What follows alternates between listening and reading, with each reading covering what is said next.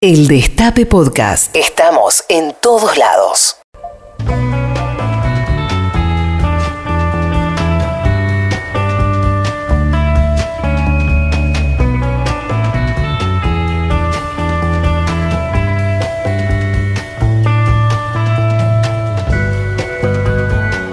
Y hoy llegamos al final de este largo recorrido que venimos haciendo en Palermo Wuhan para seguir las distintas posibilidades que se abren en nuestro futuro no tan lejano respecto a la inteligencia artificial y cómo una vez que la inteligencia artificial alcance el nivel de un ser humano y luego lo supere, entraremos en una etapa nueva del planeta y de la humanidad tal como la conocemos.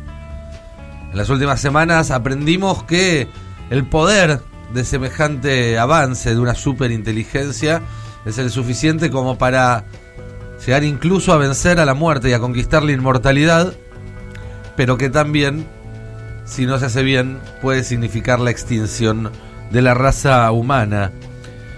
Y por todo lo que sabemos hasta ahora, sabemos que una vez que exista una superinteligencia artificial, cualquier intento de la humanidad por contenerlo va a ser inútil.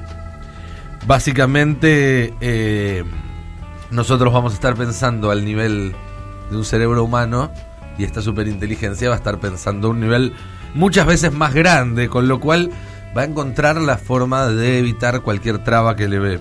Podemos. Eh, volviendo al ejemplo de Turri, este brazo mecánico que firmaba tarjetas y terminó transformándose en una amenaza para la humanidad, se utilizó el Internet para conectarse y lograr llevar a cabo su plan, pero si no hubiera conectado a Internet probablemente hubiera encontrado otra forma de comunicarse eh, a través de las ondas de Wi-Fi o a través de alguna forma que nosotros ni siquiera eh, se nos ocurre. De la misma manera que si se desenchufa la computadora, probablemente una superinteligencia artificial encuentre la forma de conseguir energía por una forma que no sea su enchufe. Digamos, para hacer una analogía, imagínense que una araña quiere acabar con la amenaza que es un ser humano y entonces dice, ya está, voy a dejar que muera de hambre, no dándole ninguna tela para que pueda atrapar su comida. Claro, a la araña no se le ocurre que los seres humanos tenemos muchas otras formas de hacernos de comida que no tiene que ver con tejer una tela para atrapar insectos. De la misma manera, una superinteligencia encontraría muchísimas formas de conectarse que no son los cables y las redes que utilizamos los eh, humanos. De esa forma, o por ese motivo, eh, la idea de encerrar una inteligencia artificial superior en algún tipo de caja, ya sea física o metafórica, que la bloquee del mundo exterior probablemente no dure mucho tiempo, porque la inteligencia artificial va a encontrar la forma de saltearlo, incluso decíamos una superinteligencia que es superior a la humana en muchos aspectos, también lo es en lo que es la inteligencia social. Es decir, tendría la capacidad de manipular a las personas tan sencillamente como un adulto puede manipular a un niño. Eh, y eso probablemente, si no logra otra forma, bueno, convencerá a alguien de que lo enchufe, de que lo conecte. Em, y esta combinación de las inteligencias artificiales, de superar cualquier obstáculo que le ponga un ser humano, eh, sumado a esta amoralidad que la semana pasada definimos, ¿sí? esta idea de que no son capaces las computadoras de distinguir el bien y del mal y que nunca lo van a hacer, por más inteligentes que sean, porque esa es una característica humana. Y esta característica también de obsesionarse con el objetivo para el que son programados, para no poder cuestionarse a sí mismos ese objetivo, hace que codificar una inteligencia artificial de forma tal que sea amistosa, es decir, que no sea dañina, sea algo extremadamente difícil, si no imposible. Entre paréntesis, eh, entren ayer a leer porque el, candidato Tetas se puso a opinar sobre inteligencias artificiales sin saber de lo que hablaba eh, y se pegó un, le pegaron un pesto importante en Twitter. eh, entre otras cosas decía, no, bueno, la inteligencia los algoritmos no se programan, la inteligencia artificial aprende sola, no se programa. Eh, espero que, que de economía sepa un poco más. En fin, volvamos a lo que nos tiene acá. Está claro que para ser amistosa, para no ser dañina, una inteligencia artificial tiene que ser programada para no ser ni hostil a los humanos ya, pero tampoco indiferente. ¿sí? Tenemos que diseñar el código de esa inteligencia artificial de una forma que entienda profundamente los valores humanos. Pero eso es más difícil de lo que suena. Para empezar, porque si tratamos, por ejemplo, de alinear eh, al sistema de valores de una inteligencia artificial a nuestros propios, eh, se complica la cosa. Para empezar, porque no sabemos ni siquiera definir cuáles son nuestros valores, no nos podemos poner de acuerdo en cuáles son esos valores. Pero además, por ejemplo, si el, el, objetivo que le pusiéramos a la inteligencia artificial fuese hacer feliz a la gente, una vez que se vuelve lo suficientemente inteligente, esta superinteligencia, podría darse cuenta que la forma más efectiva de alcanzar ese objetivo es implantar electrodos en los cerebros de todas las personas del mundo y estimular sus centros de placer. Y entonces terminaríamos como en Matrix, todos enchufaditos a una máquina, siendo felices de manera artificial. Si incluso podría darse cuenta que apagar otras funciones del cerebro maximizarían la función de la felicidad humana. Y definitivamente no es eso lo que nosotros esperábamos que eh, hiciera.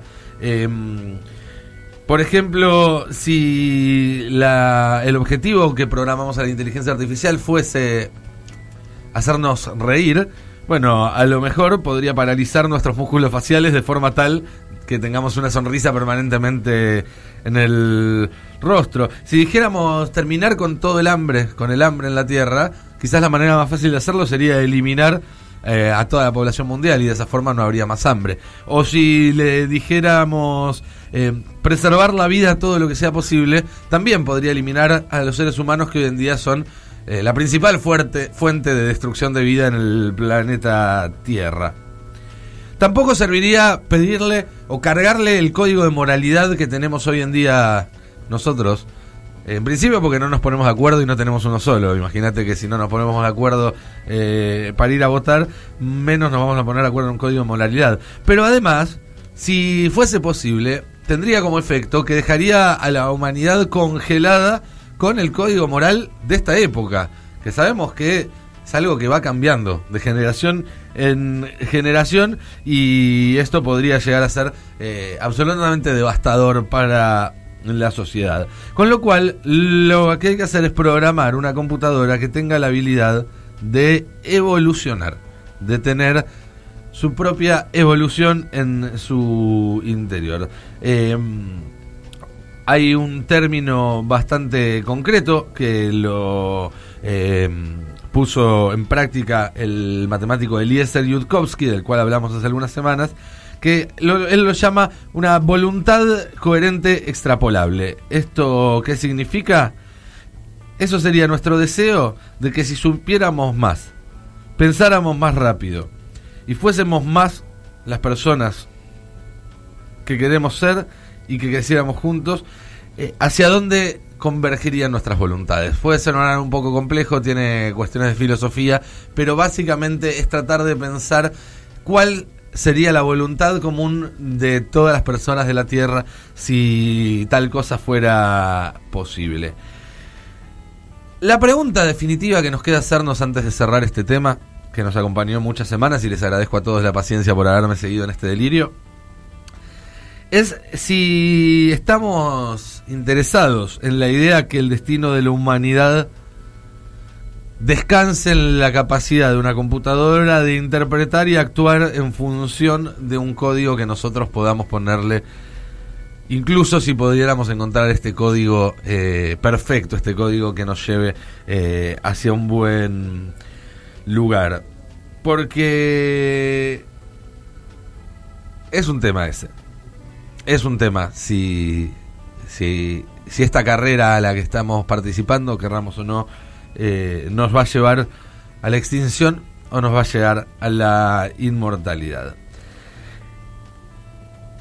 Hay una confianza entre los expertos de que si la consecución de una superinteligencia artificial fuera realmente un fenómeno global, fuera una un trabajo mancomunado de toda la humanidad, las posibilidades de alcanzar cierto grado de éxito serían eh, importantes. El tema es que no es así. El tema, lo que tenemos acá, acá es un montón de actores, gobiernos, empresas, corporaciones que están corriendo una carrera por ser los... Abre la puerta a tener una salida distinta. Por primera vez en la historia del planeta, se abre una puerta para que una raza no se extinga sino que alcance la otra salida de esa vía, que es la inmortalidad. Es decir, que es cierto que si sale mal lo de la inteligencia artificial podemos terminar cagando todos la fruta.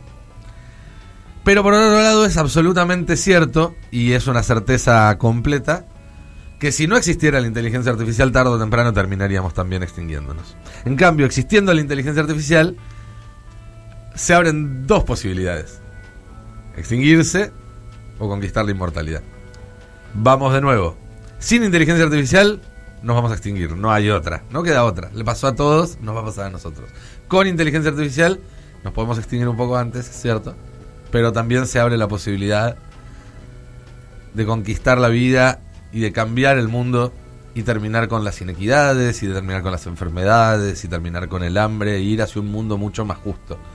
Puede sonar utópico, pero es una posibilidad, al fin y al cabo. Y es una posibilidad que se va a llevar a cabo en los próximos años y en las próximas décadas. No estoy hablando del año 3000 ni del 2500. Estamos hablando de algo que los científicos que más saben dicen que puede pasar en 30 años, o en 45, o en 60, no más que eso.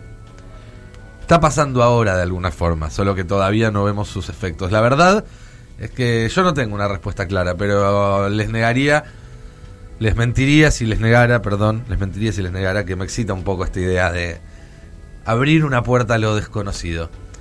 Por suerte, todo esto está en manos de gente más preparada que yo y que la mayoría de ustedes. Eh, esperemos que hagan lo que haya que hacer. Yo voy a seguir atento, siguiéndoles la pisada y contándoles todas las novedades que vayan apareciendo. Reviví los mejores momentos de la radio. El Destape Podcast.